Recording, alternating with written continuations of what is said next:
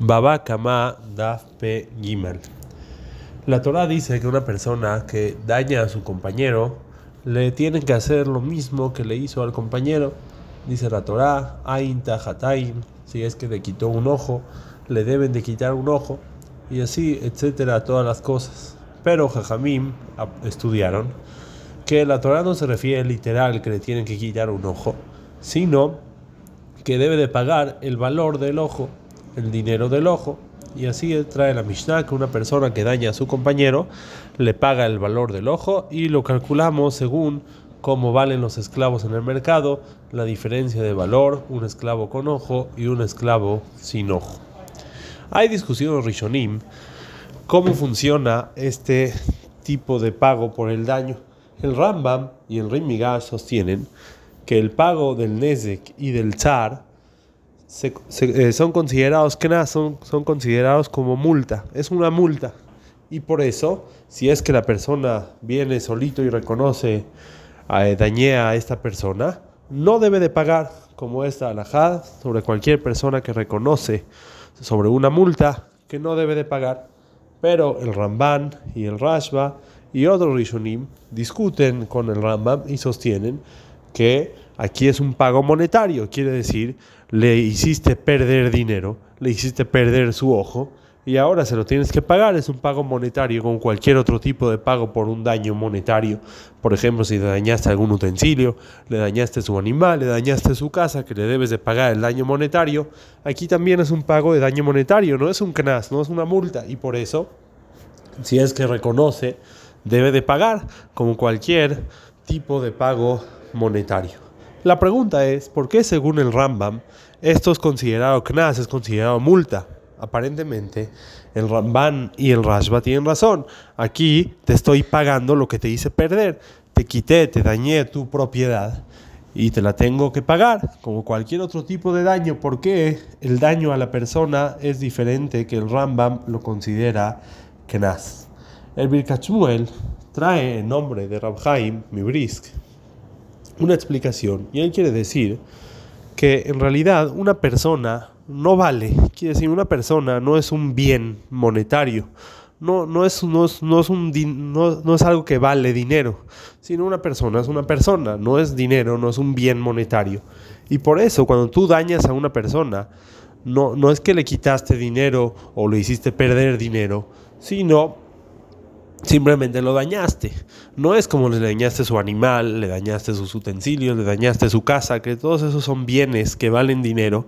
Y entonces sale que sí, te hice perder dinero, te hice dañé tus bienes monetarios y por eso te tengo que pagar dinero. Aquí la persona no vale nada, no, no vale dinero, es algo que no, sé, no, no es un valor de dinero. Y por eso el daño no, no, es un daño monetario, no es un daño que te tengo que pagar lo que te hice perder. Y por eso el Rambam sostiene que es un kenas, es un castigo, es una multa. Dañaste a tu compañero, hiciste algo que está mal, entonces la Torah viene y te impone una multa por haber dañado al compañero, te castiga y te dice, debes de pagarle dinero como multa. Y por eso el Rambam sostiene que es multa. Pero los Ajaronim preguntan a esta respuesta y ellos dicen, encontramos en la Gemara que un toro que dañó a una persona debe de pagar el daño. Y ahí vemos en la Gemara, y el mismo Rambam sostiene, que a Afilu en un caso que la persona, el dueño del toro, reconoce que su toro dañó a una persona, le debe de pagar.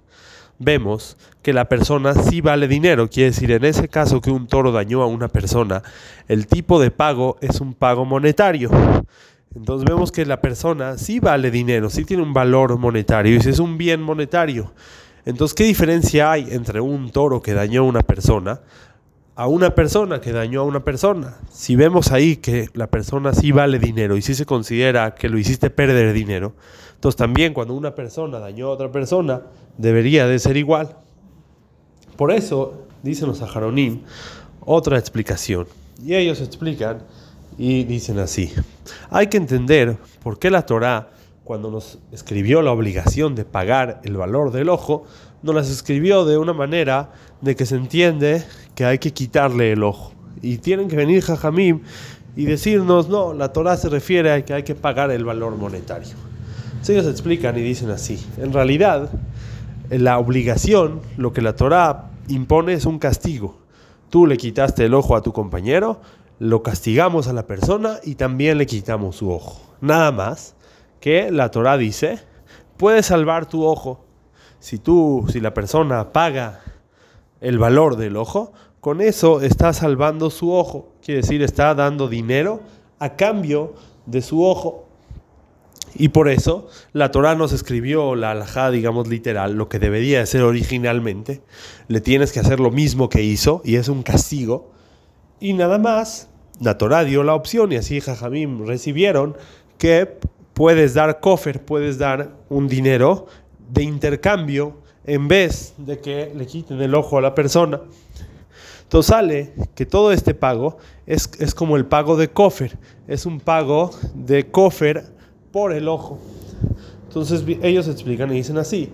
Entonces sale que en realidad no es la obligación de pagar, no es un pago monetario, sino es un castigo. La Torah dice, le dañaste a la persona, el castigo es que le van a hacer lo mismo que él hizo.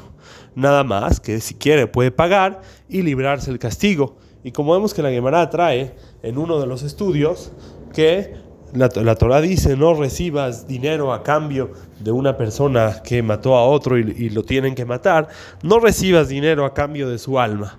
Y dice la Gemara, nada más una persona que mató a otro, pero una persona que dañó a otro sí recibes dinero a cambio. Se ve que el Geder del pago es eso, es cofera de barim, es, es, un dinero a cambio del ojo. Entonces ellos vienen y explican así. por eso cuando una persona viene y reconoce, entonces la alhaja es que todo lo que decimos que cuando la persona reconoce, o da'at al din, que mea edim dam, el reconocimiento de la persona es como 100 testigos, es nada más en temas de dinero. Pero en temas de castigos, una persona viene y reconoce que comió Heleb, una persona viene y reconoce que hizo una avera, no le vamos a dar malkut o no le vamos a dar ningún otro tipo de castigo a través de su reconocimiento. Entonces, cuando él viene y reconoce, dañé a una persona, no lo vamos a castigar.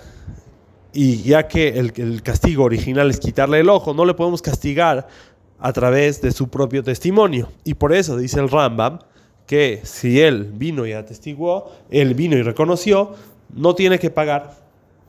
Bueno, la pregunta es, pero aparte de eso, ¿Por qué no hay aquí un pago por el valor monetario? Como vimos en el tema del toro que dañó a una persona, que ahí no es un castigo al toro, sino ahí es un pago monetario. Entonces ellos dicen y dicen así, sí, en realidad si hubiera lugar también de pagar el daño monetario que pasó aquí.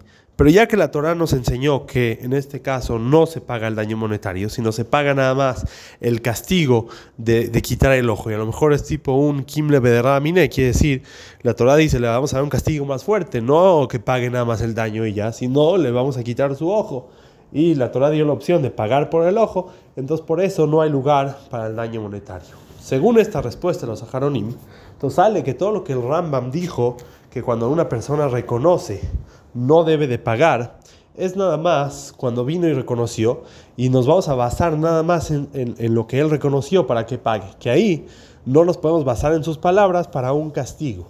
Pero si después vinieron testigos, sí va a tener que pagar. Y no va a ser como cualquier persona que reconoce en una multa, que decimos que cuando él reconoce, el mismo reconocimiento lo hace Patur y aunque vengan testigos después, ya no debe de pagar.